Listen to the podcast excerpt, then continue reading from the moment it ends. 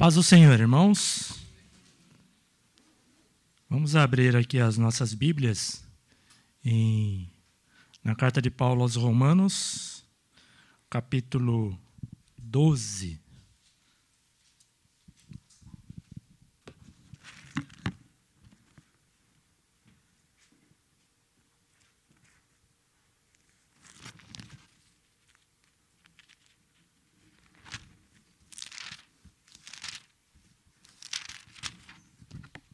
A gente usa muito celular, né? Aí a gente começa a desaprender a usar esse instrumento medieval aqui.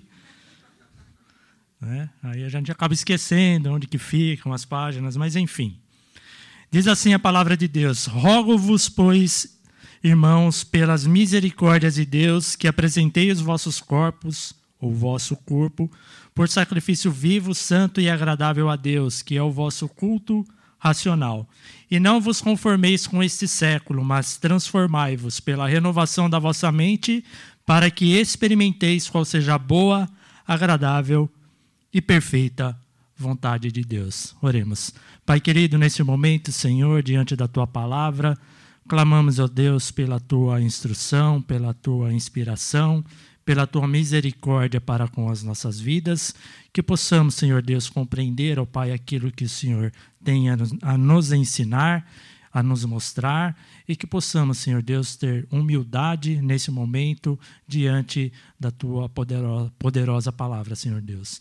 Tem misericórdia da minha vida, Senhor, tem misericórdia de todos nós, ó Pai, porque sabemos que sem ti nada podemos fazer, nada podemos aprender. Que em nome de Jesus o Senhor nos abençoe. Amém. Irmãos, esse versículo, é, eu acho que esses dois versículos, né, foram os versículos, um dos versículos, né, que eu decorei logo lá na minha adolescência quando eu me converti. Então são anos e anos, né, ruminando, né, esse texto, né? E cada palavrinha aqui nesse texto tem um significado, né, um significado importante. Né? E, e é interessante que é, Paulo, quando ele fala a respeito desse versículo, ele está fazendo um desfecho né, a respeito de tudo que ele falou aqui nos capítulos de 1 a 11. Né? É claro que a gente não vai ler né, de 1 a 11 aqui, mas ele fala a respeito de toda uma doutrina, ele faz todo ali um embasamento. Né? É claro que não temos tempo para poder dizer todo o contexto né, que Paulo é, é, se referenciava a respeito dessa carta aos Romanos, né, o propósito dela. Mas ele baseia toda a sua doutrina do capítulo 1 ao capítulo 11. Né? Eu lembro que uma vez, né, quando eu tive a oportunidade de falar aos irmãos, a gente falou ali de Romanos de 1 a 7. Né? Então ali, ali a gente tem ali a contextualização. Então, naqueles sete primeiros versículos, Paulo faz ali uma apresentação e aí, a partir do versículo 8, ele começa a expandir, né? Todos aqueles sete versículos acabam virando, né? Outros 11 capítulos com um fundamento teológico, um fundamento doutrinário de tudo aquilo que representa realmente o plano de Deus, né? E a gente fala ali a respeito de doutrina. Tem gente que não gosta de doutrina, né? Tem gente que não gosta de falar, ah, não, é doutrina, é muito chato. Né? O importante é a gente amar a Deus, amar o irmão e pregar o evangelho. Mas, irmãos, como é que você vai amar a Deus se você não sabe como amar? Como é que você sabe o que pregar? Se você tem que amar o próximo, como é que você vai amar o próximo? Quem é o próximo? Então a Bíblia ela fala a respeito disso. Então por isso que a gente fala a respeito da doutrina. Mas aí muitos acham também que a doutrina ela é, acaba sendo uma coisa assim muito teórica. Mas é, tem um, um estudioso, né, na, é, um erudito da Bíblia, né, chamado F.F. Bruce. Eu falo FF porque o FF é impronunciável no nome dele, tá? Então vai ficar no FF mesmo, né? É, ele diz que a Bíblia ela nunca ensina uma doutrina para ser uma mera teoria, né? para ser meramente conhecida, né? como a gente vê aí com as correntes filosóficas muitas vezes. Né? A, a doutrina ela precisa ser praticada, a Bíblia ela é ensinada né, do ponto de vista doutrinário para que ela possa ser transferida para uma prática. Né? Então, Paulo tem sempre essa prática. A gente nunca separa o Paulo. Quer dizer, a gente pode separar sim. Mas Paulo tem sempre ali o seu contexto teológico e o seu contexto pastoral, de aplicação. E Paulo sempre faz isso. Ele sempre faz ali a exposição doutrinária e em seguida ele faz ali a sua exortação, a sua aplicação, o seu contexto prático daquilo ali, tudo que ele fala. Né? Às vezes a gente acha ali que Paulo é difícil, mas não. Né? A gente precisa se aprofundar ali naquela palavra para realmente entender o propósito daquilo que ele está falando. Né? Então, Paulo ele fundamenta o nosso dever na no conhecimento da doutrina dos apóstolos, né? Então ele nos orienta que a nossa vida precisa ser derivada do quê? Da nossa crença. Ou seja, a nossa vida, né, o nosso caráter, ele é determinado realmente por aquilo que nós cremos. Então eu faço uma pergunta para os irmãos: você se dedicaria para algo que você não acredita?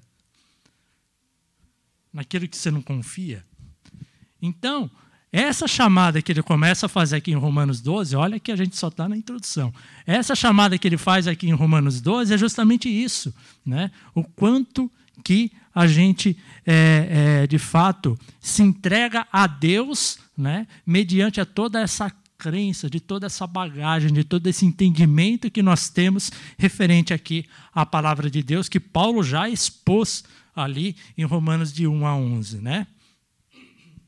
Então, o nosso caráter, né, o nosso viver, ele realmente é derivado aqui da nossa crença. Então, a gente está aqui no capítulo 12, né, que é o início dessa grande, da segunda parte né, que Paulo fala, ele divide realmente né, Romanos de 1 a 11, onde que ele coloca ali todo o seu contexto doutrinário e agora ele começa a dar ali o seu sentido prático. Então, Paulo faz essa apresentação dessas doutrinas, né, de tudo isso que nós vimos, que nós conhecemos referente ali a, a, a toda essa exposição de Paulo e que envolve muitas coisas.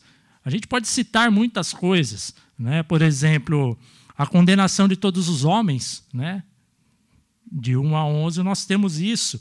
Nós podemos citar ali como Jesus Cristo gratuitamente nos justifica né, dos nossos pecados, né, e através dele nós podemos ter a salvação, né, nós podemos ter ali né, a ação do Espírito Santo na nossa vida, nós podemos ver ali o quanto que Deus é, uniu em Jesus Cristo os povos é, no sentido da santificação, é, envolvendo raça, tribo, língua, nação, enfim, ele trata da posição do povo de Israel, do propósito do povo de Israel, quando ele foi chamado lá, quando Abraão foi chamado lá em Gênesis 11, né?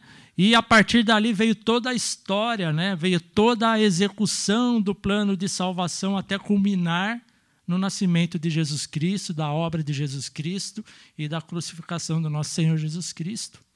Então é isso que Paulo fala ali. É claro que ainda ele poderia, é, é, é, como é que fala?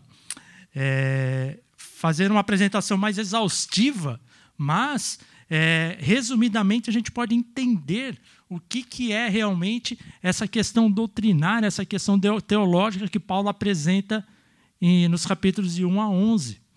Então, ele faz esse desfecho aqui. E ele termina né, o capítulo 11 né, com uma doxologia, né, com um arrematezinho ali, glorificando a Deus, né? E falando e reconhecendo toda a maravilha do plano de Deus para com as nossas vidas, né? Ele fala de toda a profundidade da necessidade do conhecimento de Deus, né?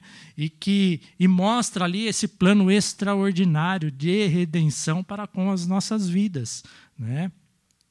De um plano que foi concebido desde antes das eras, né? Foi concebido desde antes de tudo, desde o mundo ser mundo, né? E que agora, né, nós podemos é, ver, né, tudo se culminando com o nascimento e com a crucificação de Cristo Jesus. Então aqui é, no rogo-vos, pois, irmãos, pelas misericórdias de Deus, né, a gente vê esse pois aqui, vocês estão vendo esse pois aqui? Imagine o seguinte: todo esse plano de redenção, né, todo esse plano é, extraordinário que Deus elaborou, né? que hoje nós podemos desfrutar, nós podemos viver, nós podemos adorar a Deus. Por quê? Porque Cristo Jesus morreu por nós na cruz, mediante um plano concebido desde a eternidade. Nós temos o Espírito Santo de Deus, nós temos o ensinamento de Deus. Então, Paulo fala que diante disso, né, ele faz esse gancho né, dessa parte teórica no sentido prático, justamente com esse pois.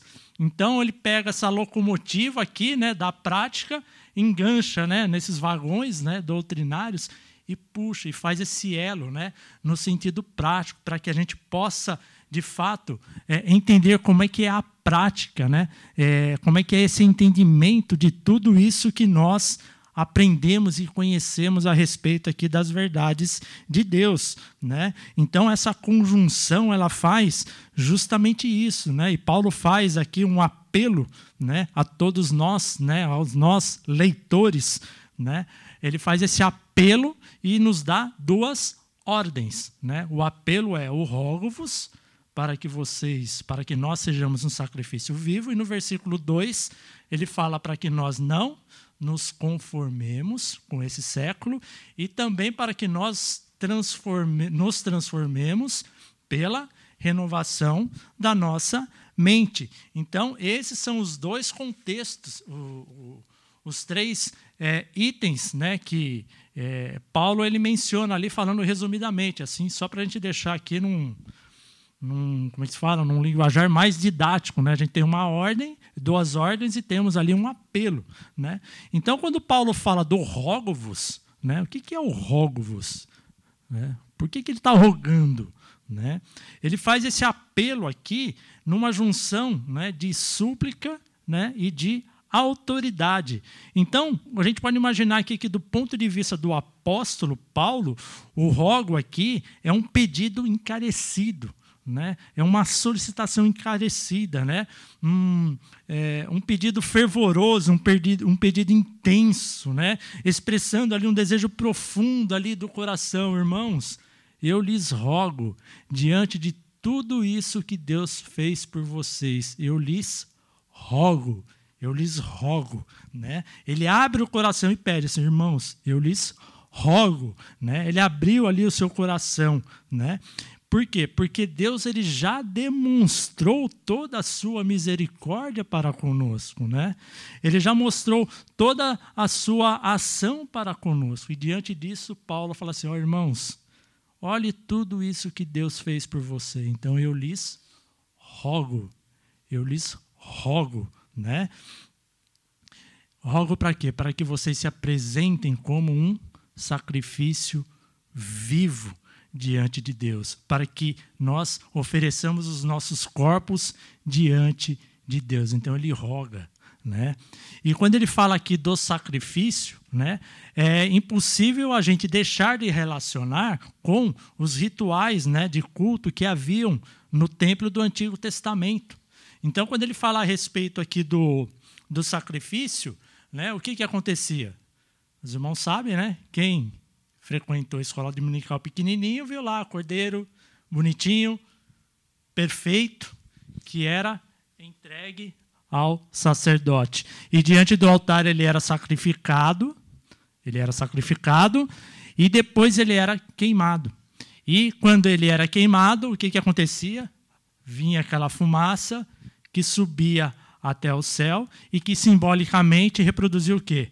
Um aroma santo e agradável a Deus. Não é? Então, simbolicamente, é, era isso que é, representava, essa cerimônia representava. E Paulo faz esse paralelo agora, né, diante dessa prática do Antigo Testamento, para que para, para com os crentes que agora tinham que apresentar o seu corpo como sacrifício vivo, santo e agradável a Deus, né? Então, Paulo ele usa essa figura em contraste, né? E nós crentes devemos apresentar os nossos corpos, né? Puxa vida, que abstrato, né? Como é que eu apresento o meu corpo diante de Deus como um sacrifício vivo, né? Não sei se vocês já viram aquele filme lá Apocalipto, né? Os sacrifícios humanos lá. Será que é assim que funcionaria hoje, era assim que deveria funcionar, né? Então, é, o que ele está dizendo é que nós agora temos que oferecer a Deus o nosso corpo como o corpo como sacrifício. E o corpo, obviamente, é uma figura, né? é um sentido figurado. O corpo aqui significa o quê? A nossa pessoa. Né? Ou pessoa, Marcelo Pessoa. Tá? De forma inteira e completa. Que inclui o quê? Só a mão? Não. Só a cabeça? Não. Inclui o nosso coração, a nossa mente, a nossa vontade, a nossa consciência e tudo que nós somos. E toda a nossa personalidade. Né? Quando a gente olha o texto aqui, cada palavrinha acho que deve dar um sermão. Né? Então eu vou dar uma aceleradinha aqui. Por quê? Porque ele fala aqui a, re, a respeito do apresenteis. O que, que fala o apresenteis? Ah, ok, às vezes a gente não, a gente não, não, como é fala, não se atenta muito aos detalhes. Mas se você olha aqui o apresenteis, né, o que, que acontecia naquela época? Você apresentava ali o sacrifício, né, o, o, o animal que seria sacrificado, colocava na mão do sacerdote e depois não tinha mais volta. Né? O apresenteis aqui é, é justamente isso, significa uma entrega completa e absoluta, sem desprendimento, é, com desprendimento total. Né? Então, isso realmente contrasta aqui com o sacrifício no Antigo Testamento, né? e é assim que o cristão tem que proceder, deve se entregar a Deus completamente, né? sem reservas, com voluntariedade, com liberalidade, né? com dedicação, né? e se apresentar de que forma? Definitiva. Né? Definitiva. É assim que a gente tem que servir a Deus, de forma definitiva, de forma completa. Né? E o que Paulo ordena aqui é que tem que ser uma entrega do corpo inteiro, em toda a sua plenitude ao Senhor. Né? E depois que o corpo é entregue, ele é o que? Ele é consumido, ele não volta mais, né? não tem mais volta. Né? Então, quando ele era entregue ao sacerdote, não, você não podia pegar mais de volta. Então, é assim que nós somos, como sacrifício vivo, entregues ao Senhor. E nós temos que seguir em frente no nosso serviço a Deus. A gente não vai voltar mais, não tem como, né? E a gente fala, ah, ok, Senhor, me entrego aqui, me consome pelo seu Santo Espírito. Parece uma palavra meio, um linguajar meio pentecostal, mas é isso mesmo. Nós temos que nos deixar consumir pela ação do Espírito Santo na nossa vida, na nossa dedicação, né? É, na nossa entrega. Então, Deus é isso, quer isso de nós. Né? Deus quer que nós realmente nos entreguemos é, em corpos como um sacrifício. E aí tem outra palavrinha, o vivo. Né? Por que, que ele fala do sacrifício vivo? É uma questão assim, bastante óbvia, né? que os irmãos já podem ter ali até a resposta. Né? Simplesmente porque o cristão ele não precisa ser sacrificado. Por quê? Porque Cristo já fez isso por nós. Né? Eu sei que os irmãos já devem ter ouvido aí muitas pregações a respeito de Romanos 1 e 2. Né? É um texto bastante conhecido, né? bastante já usado, mas é o dever, né, às vezes, da gente que faz a, a explicação da palavra de Deus não é. Opa, não é inventar novas teorias, mas não, mas relembrar os irmãos a respeito do significado que é a palavra de Deus, né? Então, voltando aqui, Cristo já experimentou a morte no altar do sacrifício por nós, que isso foi representado o quê? No Calvário. Né? No Calvário. O Calvário tem essa representação. Né? Então, nós devemos nos oferecer a Deus como um sacrifício vivo. E esse sacrifício é uma entrega, como eu disse, sem reserva. É uma entrega absoluta, né? significando viver uma vida com atitude de entrega e de submissão e de obediência, né? Então, como alguém que está sempre disposto, né, a se entregar, né, a entregar sua vida pela glória de Deus, né? Puxa vida, ainda está um pouquinho complexo, né? A gente não chegou a abstrair ainda essa questão do sacrifício vivo. A gente vai chegar lá, né?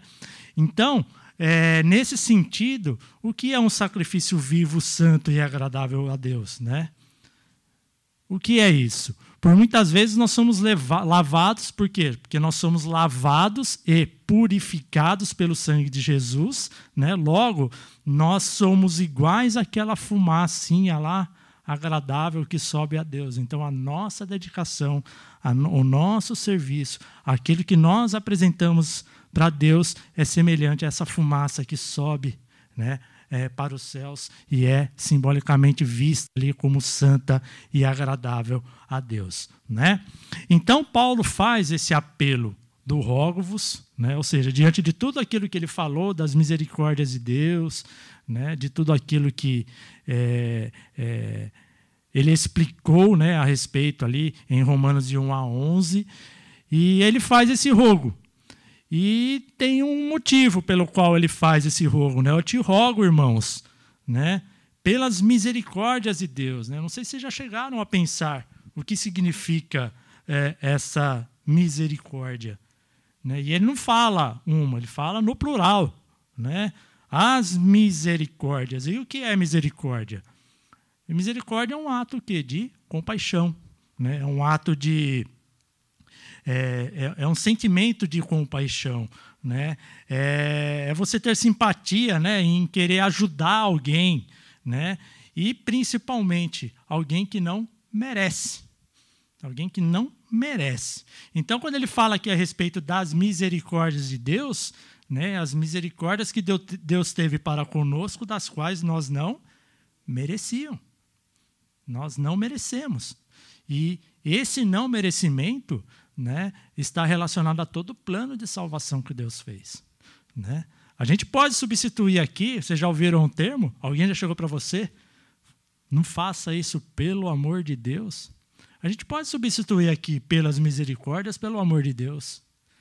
Porque tudo se resume ao amor de Deus para conosco.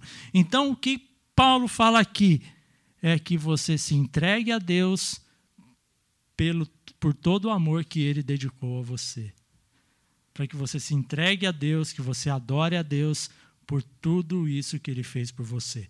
Pela salvação que você tem em Cristo Jesus, pelo Espírito Santo que habita em você, que você se entregue integralmente a Ele, ao seu serviço. É isso que ele fala. Né? Ou seja, nós vemos aqui tudo relacionado à eleição soberana, né? a substituição né? da a substituição, ou seja, ao invés de nós sermos penalizados pelos nossos pecados, nós temos ali Jesus Cristo agindo né, por nós e se sacrificando por nós. Né? Nós temos aqui a justificação pela fé em Cristo Jesus. Né? É, mediante a fé, pela graça de Deus, nós podemos nos tornar filhos de Deus. Olha quanta coisa, nós somos herdeiros de Deus. Nós temos o Espírito Santo de Deus nas nossas vidas. Olha quanta coisa que Deus fez por você e ele te convida a você ser um sacrifício vivo, né? santo e agradável. Então, diante de todos esses atos salvadores de Deus que Deus executou na história, né? É, nós não tivemos mérito nenhum, nós não merecemos nada. Então, por isso que ele fala pelas misericórdias de Deus, por tudo aquilo que você não mereceu, Deus fez por você. Então, se apresente a Deus como um sacrifício vivo, santo e agradável. Né? E aí a gente vamos chegar aqui agora num sentido mais prático. Como é que eu apresento o meu corpo como um sacrifício vivo, santo e agradável? Por que santo e agradável? O que, que eu vou apresentar ao meu corpo? É, hoje a gente sabe que o mundo idolatra o corpo. Né? Né? Não é todo mundo que é igual eu, né? alto, forte, esbelto. Né? Tal. Mas, enfim, é, hoje o mundo cultua o corpo, mas nós temos que trazer os nossos corpos para cultuar a Deus, né? Às vezes a gente pensa que é algo assim muito abstrato, muito espiritualizado, mas não. Então, assim, para responder essa pergunta, né, a gente é, é, lendo, né, alguns textos, né, é, eu cheguei lá no João Crisóstomo, que é um é um dos pais da igreja, né, que nasceu ali no quarto século, e ele faz uma colocação assim bastante interessante e que diz o seguinte: por exemplo, quando você vem para a igreja, a sua mão, essa mesmo que você bate palma, essa mesmo que você levanta, que você adora a Deus, o que ela anda fazendo quando você não está aqui? Está fazendo algo de errado? Você está trazendo a sua mão como um sacrifício vivo, santo e agradável a Deus. O que, que ela anda fazendo? Os seus pés, aonde está te levando? Será que está te levando para um lugar certo? Para um lugar errado? O, que você tem frequentado?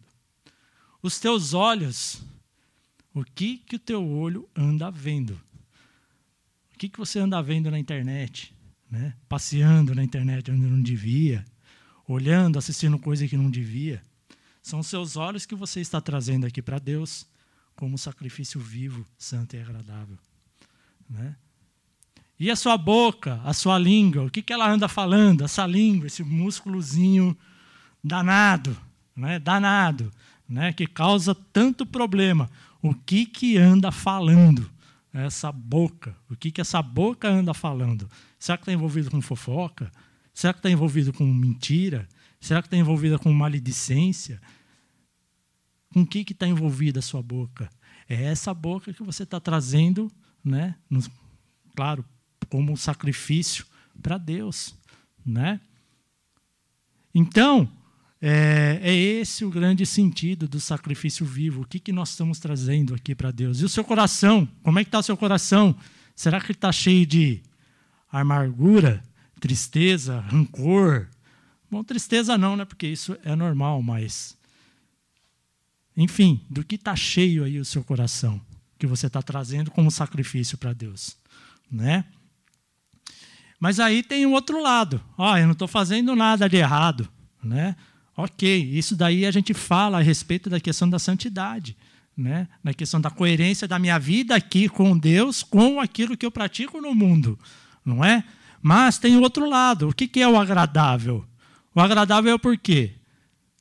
Ok, minha mão não está fazendo nada de errado, mas a sua mão está fazendo aquilo que Deus quer? Está praticando aquilo que Deus quer? Os seus olhos estão olhando aquilo que Deus está pedindo para que você olhe? Os seus ouvidos, né? Eu até citei aqui, eu não, eu não citei né, o, o ouvido, embora eu tenha anotado. Eu escrevo tudo, tá, irmãos? Depois vou falando aqui. É, eu escrevo tudo porque eu escrevo melhor do que falo, tá? É, isso é fato. Mas, por exemplo, tem uma música aqui, eu falei do ouvido, né? O que, que seu ouvido é, ouve, anda ouvindo por aí? E tem um. Assim, a gente gosta muito de música, né? Não é toda música que você também pode deixar, ainda que seja circular, né? Porque tem música evangélica ali que realmente você não deve escutar, tá? Mas tem um, um, um trecho aqui que eu notei, ó, que é de uma música de um grupo popular, não vou citar. Se você conhecer a música, você vai saber do que eu estou falando. E de repente o vinho virou água e a ferida não cicatrizou, e o limpo se sujou, e no terceiro dia ninguém ressuscitou. Né? É, tem alguns grupos de rock aí que eu escuto, né? aí eu santifiquei, né? porque a letra. Mas é, ele tem ali uma instrumentação assim, tão boa né? que eu escuto só o instrumental da música ali. Né? Então tem uns grupos ali de rock pesado ali que eu pego, às vezes eu escuto, né? mas a letra assim é, é deixa triste. Né? É, tem muita coisa, Netflix, enfim, tudo aquilo que às vezes a gente ouve, que a gente assiste, que realmente nada edifica.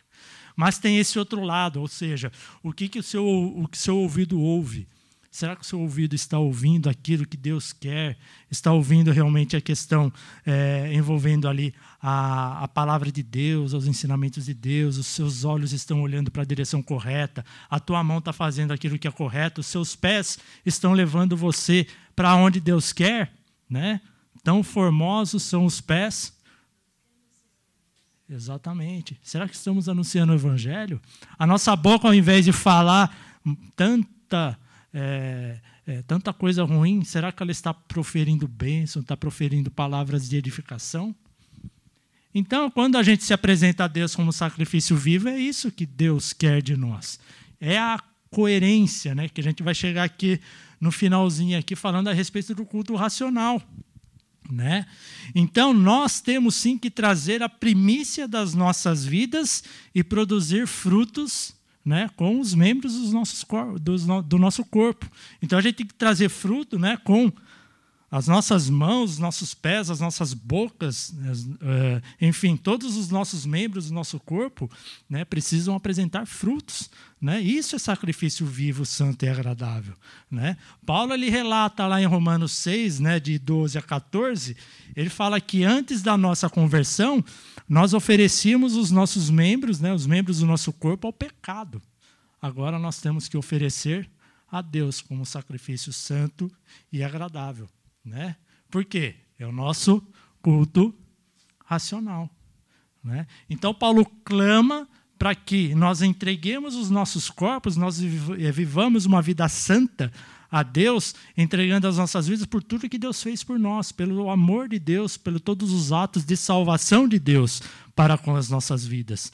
Né? Então agora a gente já sabe. E isso daí tem que ser um culto racional. Então a gente fala do culto racional, ah, não. É, o culto racional é o quê? É aquele culto intelectualizado, né, litúrgico, né, com as palavras rebuscadas. Amém? Não, estão espertos. Né? O culto racional aqui, irmãos, está muito relacionado, está relacionado justamente com essa questão da coerência, né? com a lógica referente à sua vida é, que você vive externamente, fora dessas paredes, com aquilo que você apresenta no culto a Deus. E em relação a isso também a gente pode é, entender que o culto racional não tem nada a ver é, com uma oposição a manifestações emocionais. Né? Ah, não, eu sou só razão, né? não sou emoção. Né? É, não é isso.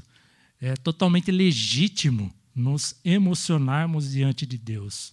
É totalmente legítimo entender todos esses atos de salvação de Deus para com as nossas vidas, todo esse amor que Ele aplicou por nós, tudo isso que Ele fez por nós, nós nos emocionarmos diante de Deus. Né? Nós levantarmos a mão, nós chorarmos. O que a gente normalmente é, critica e não aceita é o emocionalismo barato, manipulado que a gente vê. Mas não, nos emocionar diante de Deus é algo legítimo. Né? É algo que realmente pode acontecer e não é nenhum problema diante disso. Né? Então, né, nesse sentido, o culto racional ele transcende né, essas paredes. Né? Ele transcende né, toda essa questão aqui em relação é, à nossa prática que nós temos fora, né, que culmina agora aqui no sentido em que a gente vai consolidar e adorar aqui o nosso Senhor. Né? Então, é, o nosso culto ele é em espírito e em verdade. Exatamente por quê? Principalmente porque nós compreendemos a razão por estarmos aqui. É por isso que nós adoramos ao nosso Deus. Né? É, a Daniela ela falou a respeito de Romanos 15. Né? Ela falou a respeito do que, que é, é, é o nosso propósito aqui, do que, que a gente realmente precisa entender, do que, que a gente precisa realmente saber como cultuar o nosso Senhor. Né? Muitos se frustram mesmo aqui quando vêm aqui com outras promessas. Né? Uma promessa de cura. Oh, vem na minha igreja aqui que você vai ser curado. Aí ele vem aqui e não é curado. O que, que ele faz? Vai embora, se frustra. Não é? Por quê? Porque não compreende né, o que são as misericórdias de Deus. Não compreende o que é o plano de Deus. É isso que Deus quer de nós. É isso que Deus pretende que realmente nós tenhamos o entendimento. Então, por isso que você sabe que entender a palavra de Deus, que entender a Bíblia, né, é muito importante. Não foi o que a gente falou ali logo no comecinho? Você vai pregar o evangelho? O que, que adianta você pregar o evangelho se você não sabe o que você está pregando? Você vai prometer o quê? Primeiro, porque não é você que vai curar a pessoa, esse é propósito soberano de Deus. Né? Você tem que pregar a Cristo. Como Paulo diz, pregar a Cristo e o Cristo crucificado. Né? Então, é, essa entrega nesse sentido, né? então nós aqui juntamente, né? É, é, nós aqui em conjunto, né? a gente pode dizer aqui que nessa entrega, a gente pode dizer aqui, Senhor, eu estou aqui, ó. eu ouvi a tua palavra, eu cantei os teus louvores, né? Eu tive comunhão aqui com os meus irmãos, né? eu pertenço completamente ao meu Senhor, Jesus Cristo. Minha vida está aqui completamente ao teu serviço. E aí a gente sai e vai viver a verdadeira coerência em relação à palavra e à verdade de Deus, não é? Então isso é um apelo que Paulo teve e que ele fez e que agora ele vai arrematando no versículo 2. E nesse versículo 2 ele dá as duas ordens, né, para que a gente não se conforme, né, e que a gente se transforme, não é? Então você fala assim: "Ah, tudo bem. É, como manter os meus membros santificados segundo o propósito de Deus? A minha mão, o meu olho, a minha boca, o meu ouvido, como que eu posso obedecer à vontade de Deus? Então ele faz aqui já a recomendação, já na primeira, na, na primeira frase, que é que você não se conforme com esse século. Né? Então, para que não nos conformemos com este século. Né? Ou seja, veja que Paulo está dando aqui um sentido prático. Puxa vida, e agora? O que, que significa conformar, é, não se conformar com esse século? Né? Então, é, significa que a gente não tem que se adequar a um esquema. Né? Então, o conformar aqui está muito relacionado a esquema. Né? Como você sentar lá no sofá, né? se aconchega, uma cochiladinha, fica bem confortável. Né? É, Paulo ele dá aqui uma ideia né, de que não devemos ficar confortáveis com é, o sistema do mundo, né, que é o que ele fala aqui a respeito do século. Nós não podemos colocar a nossa vida nos moldes do mundo, no esquema do mundo. Né? Então, para apresentar o nosso sacrifício vivo, nós não podemos né, nos colocar no esquema e no formato do mundo. Né? E a ideia é que o mundo é uma forma é uma forma, aliás, desculpa, o mundo é uma forma. E o que o Paulo, e que o Paulo, e, que, e o que Paulo fala aqui é que nossa vida não pode entrar neste formato do mundo, né? Não pode se moldar, a nossa vida não pode se moldar da forma como o mundo se apresenta. E a orientação é para que nós não deixemos que isso aconteça conosco. Então é uma ordem, não se conforme, não deixe que isso aconteça com você, né? Não se submeta a isso, né? Não se molde, né, a maneira de viver das pessoas desse mundo. É isso que Paulo fala. Essa é uma ordem de não conformismo, que é o que ele diz aqui. Né? E a vida do cristão começa em culto. Nós reconhecemos aqui as misericórdias de Deus, nós temos o entendimento de tudo que Deus fez para nós, nós sabemos tudo isso, e de forma prática, o não conformei significa que nós somos diferentes da maneira de viver das pessoas que não conhecem as misericórdias de Deus né? E que não foram alcançadas pela graça de Deus, né? Que ela é das pessoas que não receberam a misericórdia de Deus. Então a gente sabe que a palavra século, né, como eu disse, ela se refere a mundo. E ele fala a respeito do sistema de valores das pessoas que não conhecem a Deus. É isso que o texto diz. Então nós não podemos nos moldar a maneira dessas pessoas. Lá em Romanos 1, 26 a 31, vocês podem anotar, depois vocês lá tem uma lista escabrosa lá, né? De pecados que Paulo lista relatando a respeito da prática de pessoas que não conhecem as misericórdias de Deus. É uma lista grande, é uma lista triste, né? E que são praticadas por pessoas que não conhecem a Deus. E essa lista ela vai de práticas sexuais ilícitas e segue, né, falando a respeito de inveja, idolatria, desobediência aos pais, inimizade contra Deus. Então a orientação de Paulo é para que não nos moldemos a essas práticas de viver. Assim, é bastante claro é bastante é, inteligível, por isso que ele fala a respeito do culto racional, né? para a gente ter essa compreensão. Então, o sentido é esse, né? para não tomar essa forma, não se moldar a essa maneira de, de viver, de pensar e de agir né? É, em relação a essas práticas e padrões desse mundo. É isso que Deus quer. de nós. É isso que Deus busca de nós. É isso que Ele é, pede para que você fuja, né? que você rejeite, que você diga não. Né? a todo tipo de comportamento né, que seja contra a palavra de Deus, que seja contra né, aquilo que é santo e agradável a Deus. Né? O mundo ele tem um padrão líquido. A gente sabe que é, a ética é conveniente, a gente sabe que é, é, a moral é relativa e tudo muda. O que era, o que era uh, é, um preceito ontem, hoje já não é, então o mundo é líquido. Então, por isso que, a gente, que Deus quer que nós não sejamos líquidos, né? que nós não sejamos né, moldados a esse esquema. Né? Então, é, ele fala para não nos, não nos conformarmos, mas também fala para nós nos transformarmos.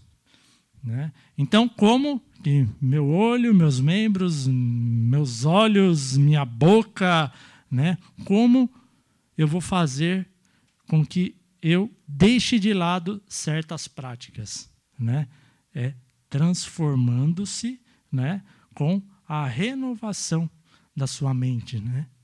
É isso que Paulo fala, e é a segunda ordem. Ou seja, de viver, né? Ou seja, a gente não pode viver como as pessoas desse mundo vivem, né? Os cristãos deveriam transformar-se, nós precisamos sempre estar em constante transformação. E Paulo diz o seguinte também, que, aliás, a Bíblia fala, né? É, que nós passamos três processos aqui em relação à conversão, né? Primeiro nós somos justificados, né? E santificados com o perdão dos nossos pecados. E a gente passa por um processo de santificação e depois nós somos glorificados, porque Cristo virá nos buscar e aí acabou, né? Acabaram-se os problemas né? Seus problemas acabaram, né? Então, é, é a mesma forma como a gente vê ali, né? Assim, com certeza vocês já ouviram isso.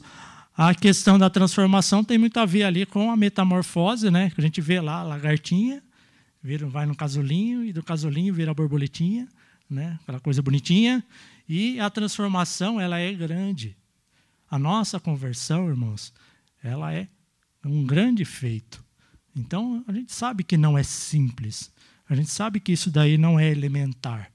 Mas é esse o propósito né, da transformação das nossas vidas. É sair vai de um, uma aparência ruim e virar uma aparência bonita, né, que é a nossa salvação. Então, a palavra transformar, empregada aqui, ela fala justamente disso. Né? E esse é o melhor jeito né, para descrever o processo pelo qual todo cristão deve passar durante a sua vida, né? passando do pior para o melhor, sendo transformado. Né? E uma vez que Deus nos amou, nos resgatou, né? Paulo diz que tem que se transformar e que essa transformação precisa ser diária, né? nesse processo. Né? Ou seja, o que, que vai acontecer? A gente vai deixar os valores nos quais um dia é, a gente viveu, né? E passando a ser cada vez mais semelhantes a Cristo, né? É um processo constante de transformação. Puxa vida, mas é difícil. É difícil, irmãos, porque é uma transformação é, profunda, né? E a gente pode considerar que isso passa realmente na nossa cabeça como algo difícil, né? Desafiador. Mas Paulo não para. Ele fala, ele dá a dica. Né? E qual é a dica aqui? Como é que você se transforma? É renovando a sua cabecinha, a nossa cabecinha, o nosso pensar, né? É renovando ali a nossa mente, né? É, é através disso que nós podemos nos transformar, porque existe, irmãos, hoje uma guerra tremenda pela tua mente. Então, a tua mente, a toda hora, ela é captada, ela é orientada, ela é reorientada. Né? É, é, você vê ali, né? é claro que o, o, marketing né? é, um, é algo assim respeitável, assim, enfim, mas sabe que a gente vê muitos abusos nesse sentido, no sentido da propaganda enganar. Isso te leva, te engana, né? E te leva por caminhos aí onde que você não deveria estar, né? Mas o que Paulo fala aqui, que é pela renovação da nossa mente, né, que a gente consegue se transformar. É a renovação da maneira que nós pensamos, né, e de como nós entendemos as coisas é que vai causar aqui a transformação. Né? Antes você pensava como um descrente, agora você tem que pensar como um crente. Né? Você precisa interpretar o mundo, agir a partir de uma visão né? É, de mundo de Deus. Né? Você passa a ter a mente de Cristo, né? que é o que fala lá em 1 Coríntios. Né? E toda essa realidade de vida é baseada onde? Nas misericórdias de Deus. Né? Então, nas misericórdias de Deus. E essa renovação da mente é o ponto-chave de tudo. Né? Por que, que é o ponto-chave de tudo? Porque renovar a mente está totalmente ligado a esse entendimento né? de como nós nos apresentamos a Deus. Né? Então, é, não é só ficar focado né, em, em em emoções, ficar focado em experiência, né, em gira-gira, né, que a gente vê em cultos e tal. Não, o culto racional está muito relacionado a aquilo que nós apresentamos a Deus, ao que nós entendemos das misericórdias de Deus, aquilo que nós realmente temos é, em termos de renovação aqui da nossa mente, né? Então, é, nesse sentido, é, a gente tem aqui um fator bastante importante, né? Que aí é que chega, né, a minha ação prática, né? O, o, o meu agir, né? Se você não se convencer né, de que não tem que mudar de atitude, você não vai mudar. Então, se você vem aqui e a sua mão faz coisa errada, se você não se convence de que isso é errado, sua mão vai começar, continuar fazendo o que não deve. Seu olho vai continuar olhando o que não deve, o seu ouvido vai continuar ouvindo o que não deve, e você vai vir diante de Deus a se apresentar como um sacrifício vivo. Então, se você não se conscientizar, se você não entender realmente o propósito de Deus para a sua vida, compreender as misericórdias de Deus, não vai haver transformação na sua mente. Vai ficar pelo meio do caminho, vai ficar que nem os crentes de Corinto lá, né? No leitinho, vai ficar lá parado no tempo e no espaço, não vai crescer, né? Então, irmãos, é, renovar a mente, né? A gente precisa pensar como cristão. E aí sim, né, quando nós renovamos a mente, a nossa maneira de viver, as nossas atitudes, elas se tornam cristãs. Mas enquanto o crente não mudar a sua vida, não mudar o seu pensamento, não mudar a sua atitude, as suas ações não vão mudar. Você pode arrastar as pessoas aqui, né? não tem muito disso? Ai, vamos na igreja, arrasta aqui. Ok, né? tudo bem, está aqui, mas né, nesse sentido a gente vê que não tem transformação nenhuma. Está aqui por obediência ou por algum agrado. Então, se você não muda o seu modo de pensar, o seu modo de agir, não tem entendimento daquilo que, espera é, que Deus espera de você, e você não se submete a isso, se você não mudar a sua atitude, não tem quem faça. Pastor pode vir aqui fazer 200 apelos. Não, você tem que fazer, tem que fazer. Se você não se convencer daquilo que é importante para Deus, você não vai mudar de atitude. Ninguém muda. Eu não gosto de pagar imposto de renda. Você gosta de pagar imposto de renda? Eu pago por quê? Se eu tivesse que optar, ah, não, mas aí é o dinheiro que vai lá, né, para ajudar todo mundo, tal. Gente, eu pago porque senão eu sou penalizado. Né? Eu sou penalizado, mas eu nunca me convenci que eu tenho que pagar imposto de renda. Eu, a, o meu convencimento é que a Bíblia fala lá, né? Dai a César o que é de César. Então eu dou. Vai falar, mas Senhor, que injustiça. Olha o que, eles fazem com o nosso dinheiro aqui. Né? Então, tem lugar ali que eu não estaciono porque é proibido. Mas eu também não concordo. Né? Mas em relação a Deus aqui, será que a gente tem que concordar ou discordar? Ou a gente tem que ser obediente, dedicado e se entregar àquilo que Deus espera de você? Se a gente não deixar a renovação da nossa mente acontecer, né, a gente vai, não vai pensar como cristão, a gente vai ainda ter, vai, como falavam os antigos, vai ter uma mente pagã. Né? Vai ter uma mente pagã. Então, renovar né, a nossa mente seguir, se, é, se segue a mudar de atitude. Aí você está dirigindo e toma uma fechada. E o que, que você fala nesse momento? Qual é o seu primeiro sentimento? Né, e ainda o cara te xinga. O primeiro sentimento é a gente chegar de volta, né? Mas aí vem na tua cabeça, ah, olha, Não te deixes vencer o mal, mas vence o mal com o bem. Não é? É difícil? Né? Você lembra da palavra de Deus e deixa sua mente ser reorientada. É o que a gente precisa buscar. É o que a gente precisa entender. Né? Aí a gente pega ali, né? Mídia social, a gente recebe tanta coisa edificante, né?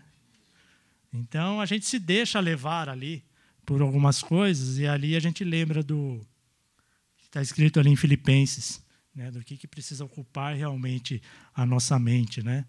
É, tudo que é de boa fama, né? Tudo que é verdadeiro, tudo que é respeitável.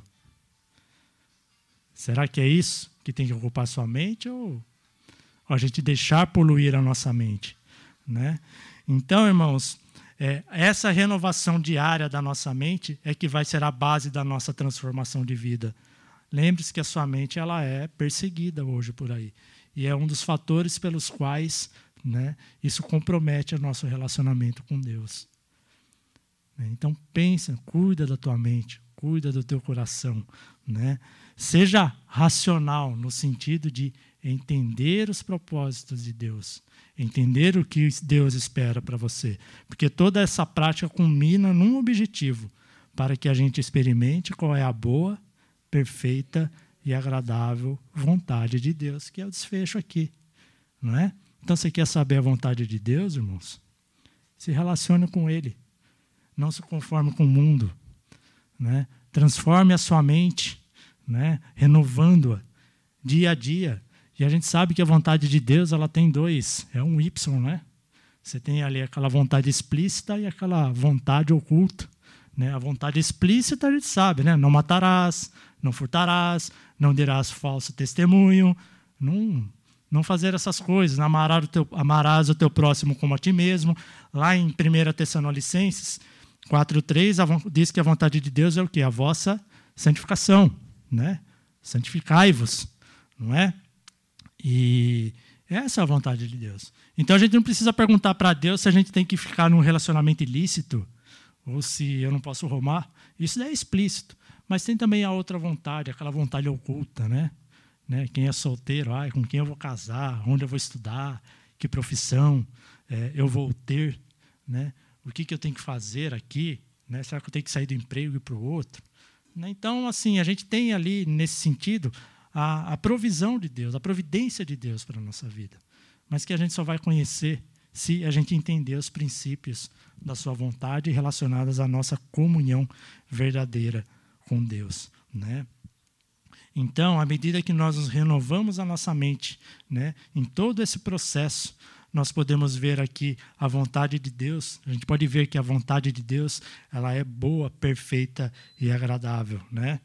E através disso, né, dia a dia, né, eu posso me sentir confiante em tomar as decisões corretas, né? E assim experimentar na minha vida essas escolhas, é, porque a gente tem certeza de que realmente estamos na vontade de Deus. Então, quer saber a vontade de Deus?